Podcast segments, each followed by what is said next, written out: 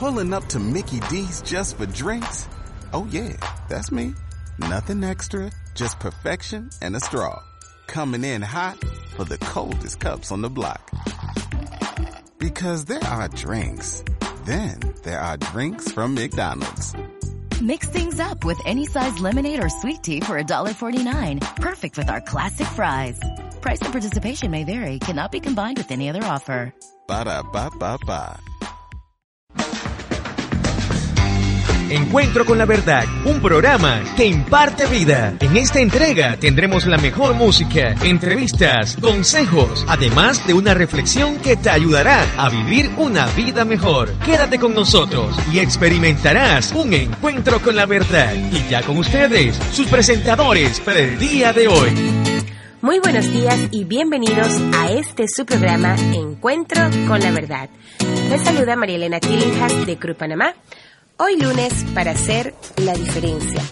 Y cada lunes queremos traerte algún tema que quizás de una u otra manera pueda ayudar a que tomes una pausa, evalúes tu vida, veas si es necesario hacer ciertos ajustes para crecer, quizás como persona, ya que yo pienso que todos queremos un, ver cambios en nuestra sociedad.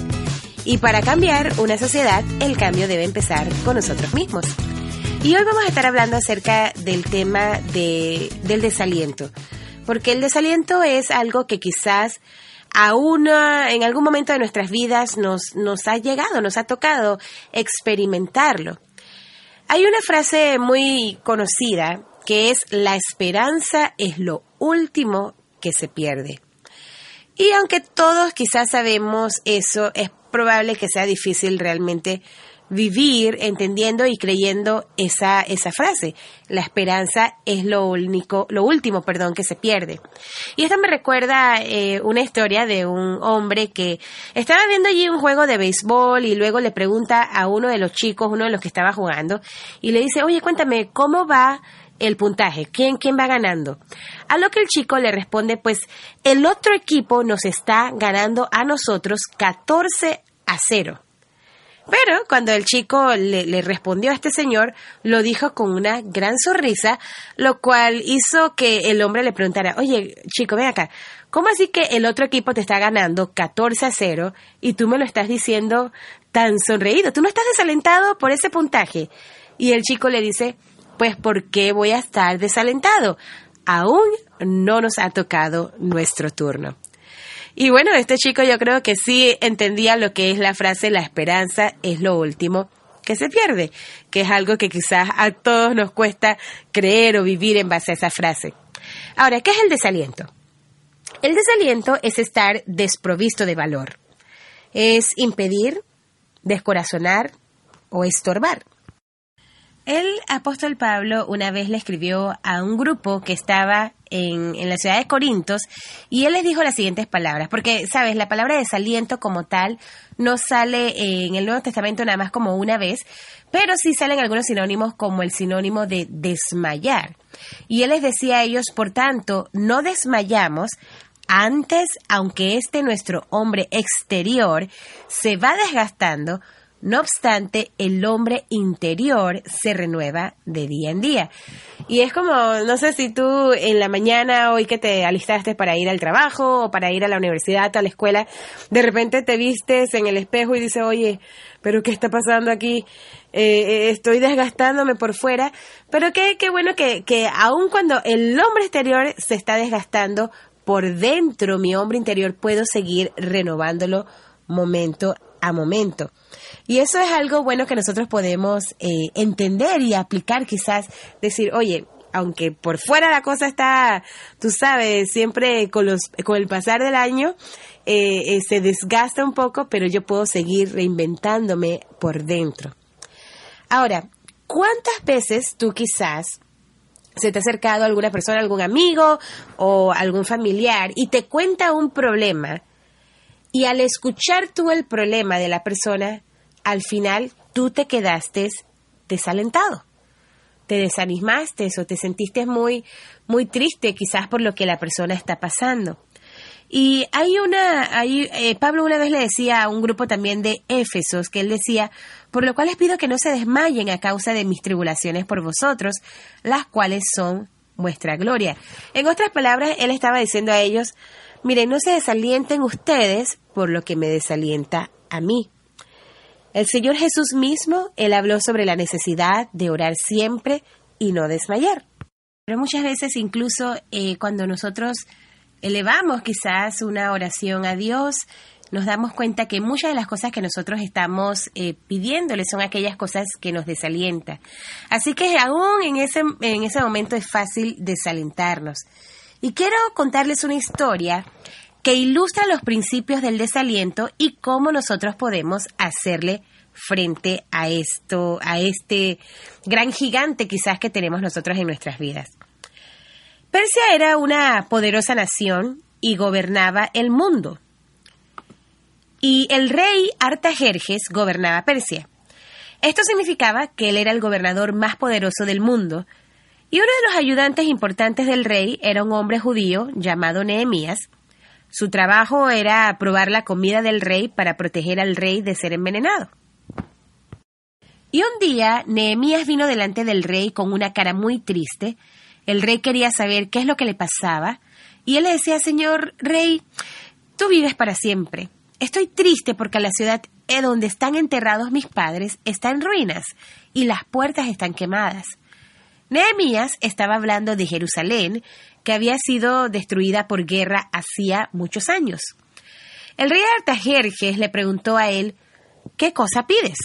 Él le dice, mira, déjame ir a Jerusalén para que yo pueda reedificar ese muro o para reedificar la ciudad, le rogó Nehemías. Y bueno, el rey le dio permiso y también le dijo a Nehemías que envía cartas oficiales para protegerle también en el viaje. Y cuando Nehemías llegó a Jerusalén, él juntó a los oficiales de la ciudad y le dijo, miren, tenemos problemas aquí, la ciudad está en ruinas, las puertas están consumidas con fuego, vamos a empezar a reedificar nuestra ciudad. De hecho, tenemos el permiso del rey, está aprobado por el rey, así que vamos con todo a hacer este proyecto. Bueno, la fe y el entusiasmo de Nehemías sin duda inspiraron al pueblo y ellos estuvieron de acuerdo diciendo, bueno, vamos a reedificar. Nehemías dijo a cada familia qué pedazo del muro debían arreglar.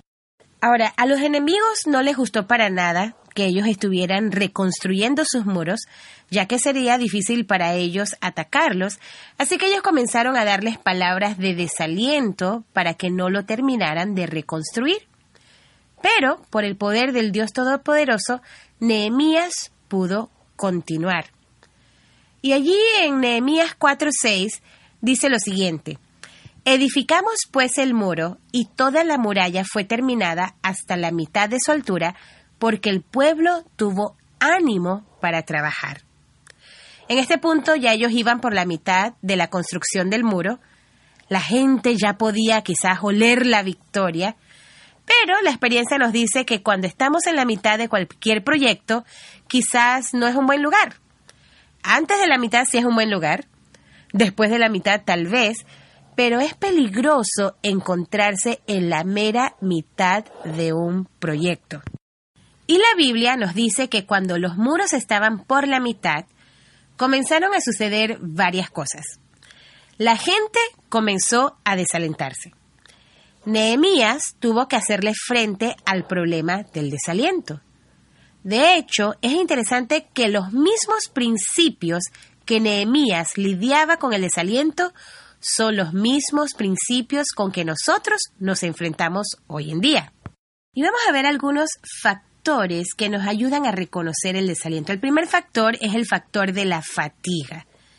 Nehemías 4:10 dice lo siguiente, y decía Judá, las fuerzas de los acarreadores se han debilitado y el escombro es mucho. No podemos reconstruir el muro. Estas personas habían trabajado por muchos días. La construcción del proyecto requería 52 días de ardua labor. Si estaban a la mitad, quiere decir que estaban trabajando continuamente por un mes tratando de restaurar los muros de Jerusalén y ya estaban cansados. Y alguien ha dicho que la fatiga nos hace cobardes a todos. Yo puedo identificarme con eso. Creo que cuando he tenido o he sentido fatiga, soy mucho más vulnerable al desaliento. Quizás hemos tenido una semana en donde ha sido, como decimos en buen panameño, intensa de tantas cosas que hemos estado haciendo y llega eh, quizás el fin de semana y estamos tan agotados, tan fatigados, tan exhaustos que, estamos desalentados, estamos eh, y simplemente, como quien dice, no queremos hacer nada, absolutamente nada, solo que quedarnos allí en, en el sofá o, o en cama. Quizás se nos hace difícil decir no a tantos eventos que, que quizás nos invitan eso es una de las luchas que yo he tenido por muchos años, el, saber decir no, porque hay muchas oportunidades de hacer cosas que son buenas, pero quizás al decirle sí a todas las cosas, me va a llevar a tener un punto de tal fatiga que me lleve al desaliento. Ahora, el factor número dos es la frustración. Allí nuevamente en el versículo que leí hace un ratito, Nehemías 4:10, que dice lo siguiente, y decía Judá, las fuerzas de los acarreadores se han debilitado y el escombro es mucho. No podremos reconstruir el muro. Algo estaba causando gran frustración en medio del pueblo de Dios. Ellos trabajaban con diligencia, pero a la vez estaban en una guerra que no tenía nada de agradable. Y aquí eh, podemos escuchar que una de las razones por la cual estaban tan cansados era que había muchos escombros y no podían reconstruir la muralla. Esto se debía a que cuando incendiaron las murallas, todas las piedras, según nos dice el relato, fueron incendiadas y derribadas a tierra. Por lo tanto, había muchos escombros por todos lados. Entonces eso significaba que antes de poder reedificar la nueva muralla, ellos tenían que quitar los escombros del muro antiguo hasta dejar limpio los cimientos del muro. Y yo no sé tú, pero a veces es mucho más fácil comenzar un proyecto de cero que tratar de limpiar o mejorar un proyecto que no está bien edificado. Así que yo puedo imaginar que eso era lo que les sucedía a ellos, todos los días trabajando duro, Volvían al día siguiente, pero parecía como que si no hubieran hecho absolutamente nada. Es solamente tenían que seguir limpiando, desalojando los escombros y, y cada vez tenían que construir nuevas partes. Cada vez que tenían que construir nuevas partes, ellos tenían que limpiar los escombros y por eso quizás se sentían frustrados. Creo que quizás nos podríamos identificar de esto, ¿no? Quizás estamos trabajando en una relación interpersonal pero tenemos que lidiar con los escombros de nuestra vida, por ejemplo, nuestro pasado, aquellos errores que yo he cometido o quizás temores, y no vemos de repente el progreso inmediato. Yo no sé si muchos recuerdan aquella serie que daban que se llamaba Sueños con Jenny y a veces nosotros queremos hacer las cosas así, con solamente subir y bajar la cabeza, cambiar eh, la situación que estamos nosotros enfrentando. Y al no ver los cambios, nos frustramos. Entonces, ese ya como les dije, el primer factor es el factor de la fatiga, el segundo factor es el factor de la frustración, el tercer factor es el factor del fracaso. A veces el desaliento viene como resultado del fracaso, o por lo menos la idea que nos viene de que vamos a fracasar o vamos a fallar. Nuevamente con el mismo versículo que hemos leído, Nehemías 4:10, que dice lo siguiente, y decía Judá, las fuerzas de los acarreadores se han debilitado y el escombro es mucho. No podremos reconstruir el muro. Según este versículo, el pueblo decía, no podemos edificar el muro. O sea, se pueden imaginar ellos yendo todos los días, removiendo los escombros y al final del día viendo el resultado y hablando entre ellos diciendo, miren lo que hemos trabajado por un mes y ni siquiera vamos por la mitad. Esto no va a resultar, no tenemos la energía.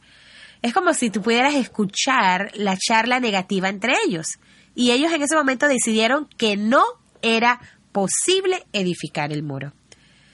Todos nosotros, si vivimos lo suficiente, experimentaremos algún fracaso en nuestras vidas. El fracaso, de hecho, es parte del hecho de ser un ser humano. Todos en un momento de nuestras vidas fracasamos. Ahora, lo que hacemos con ese fracaso es lo que hace la diferencia. A veces, si no tenemos cuidado, en esas ocasiones cuando las cosas no marchan como quisiéramos, pueden venir pensamientos negativos y mentiras que empezamos a creer y comenzamos a murmurar, no he logrado nada, soy un fracaso. Entonces el desaliento a veces se debe, como ya hemos visto, a la fatiga, a veces a la frustración, a veces al fracaso, pero hay otro factor y tal vez es el más poderoso de todos y es el miedo.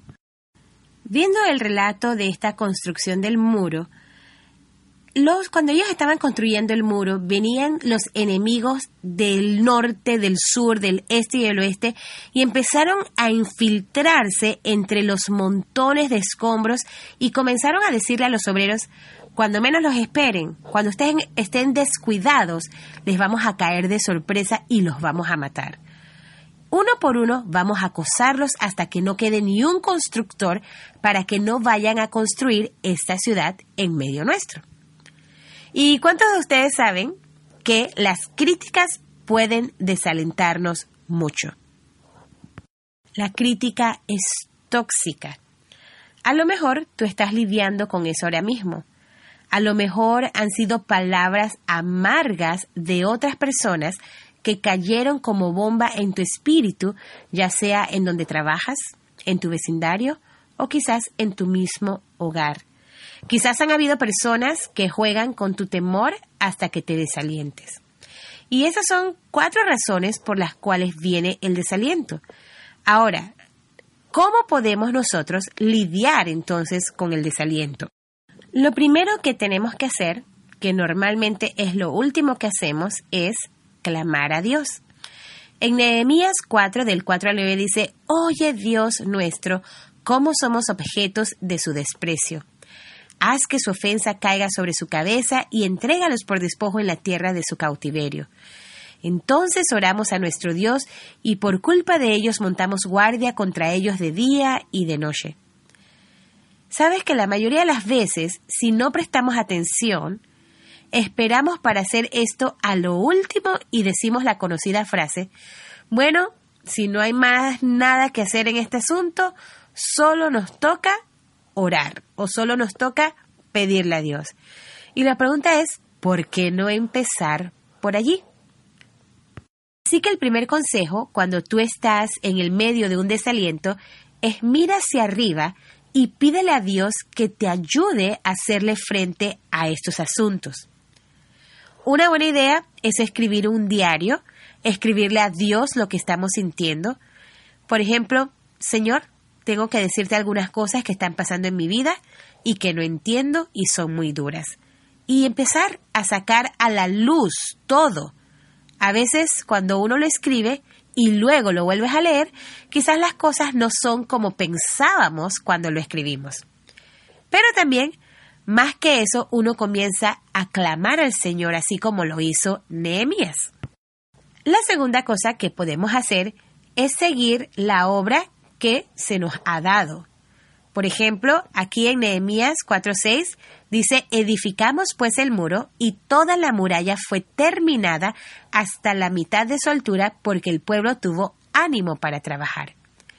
Pero cuando nos desanimamos, cuando estamos haciendo un proyecto y nos desanimamos, por ejemplo, lavar ropa, o, estamos en estudiar para quizás un semestral, o quizás la labor de, de ser padres, bueno, lo que sea que nosotros estamos haciendo. ¿Qué es lo que muchas veces queremos hacer? Renunciar. Muchas veces decimos, hasta aquí llegué, ahora me voy a recluir por un tiempo y no me verán hasta un par de años más. Y así es como muchos quizás pensamos en algún momento, dejamos de hacer aquello que tiene la mayor probabilidad de ayudarnos a salir adelante. Y lo que resulta interesante es que cuando Nehemías se desanimó, cuando él se desalentó, él continuó haciendo lo que ya estaba haciendo. Sí, él tenía que lidiar con el problema, pero no dejó de reedificar el muro. De hecho, más adelante eh, habla de, ahí en Nehemías, de un hombre Zambalat y otro que se llamaba Gesem, que estaban nuevamente tratando de distraer a Nehemías de la obra, diciéndole vamos a reunirnos acá, vamos a tener un tiempo nosotros tres, pero Nehemías envió mensajeros que le dijo, mire, estoy ocupada, eh, ocupado, perdón, en una gran obra y no puedo ir, porque cesaría la obra si yo la abandonaría para ir con ustedes. ¿Qué es lo que estaba diciendo Nehemías? Yo voy a seguir la obra que Dios me ha llamado a hacer. Y sabes, a veces uno tiene que plantar los pies en el piso con algo de autoridad y decir, no me siento con ganas de hacer esto, pero lo voy a hacer porque esto, esto es lo que Dios me ha llamado a hacer. En estos días leyendo una historia, recordaba eso, esa frase que dice, termina lo que comenzaste, termina lo que comenzaste. De hecho, hay algo extraño que sucede. Cuando menos ganas tenemos de hacer algo, es cuando más tenemos que hacerlo. Por ejemplo, hacer ejercicio, que es una de esas que a veces uno lucha, si dejamos que nos ganen las ganas, pronto nos vamos a debilitar, pero podemos examinar nuestros sentimientos y resolverlo. Así que en esos momentos cuando nos sentimos con ganas de botar o tirar la toalla, hay que seguir construyendo. Cuando tenemos esas ganas de salir huyendo, hay que seguir trabajando y Dios puede ayudarnos a resolver nuestro desaliento. La tercera manera en que nosotros podemos combatir el desaliento es concéntrate en el cuadro grande o completo. En la historia de Nehemías, como el muro era alrededor de toda la ciudad de Jerusalén, las personas, por, por sus tribus o por sus familias, no podían ver exactamente lo que estaba pasando alrededor de todo el muro. Ellos estaban concentrados en el área que ellos estaban construyendo. Y quizás ellos estaban diciendo, hombre, estamos trabajando, trabajando, no vemos un progreso. Pero si ellos se hubieran echado un poquito hacia atrás o tener esa perspectiva quizás de un dron que te da un panorama más amplio, pudieran ver toda la obra que se estaba avanzando alrededor de toda la ciudad. Eso me recuerda la historia de, de una gallina que estaba allí detrás de una cerca de ciclón y estaba tratando de llegar a tomar un maíz que estaba del otro lado de la cerca. Y ella se esforzaba, se esforzaba, se esforzaba para poder agarrar ese maíz y no podía lograrlo. Pero si la gallina se hubiera echado hacia atrás, se hubiera dado cuenta que la cerca de ciclón tenía un principio y un final, o sea que ella podía dar la vuelta, ir a, a, la esquina y simplemente ir hacia atrás y recoger el maíz.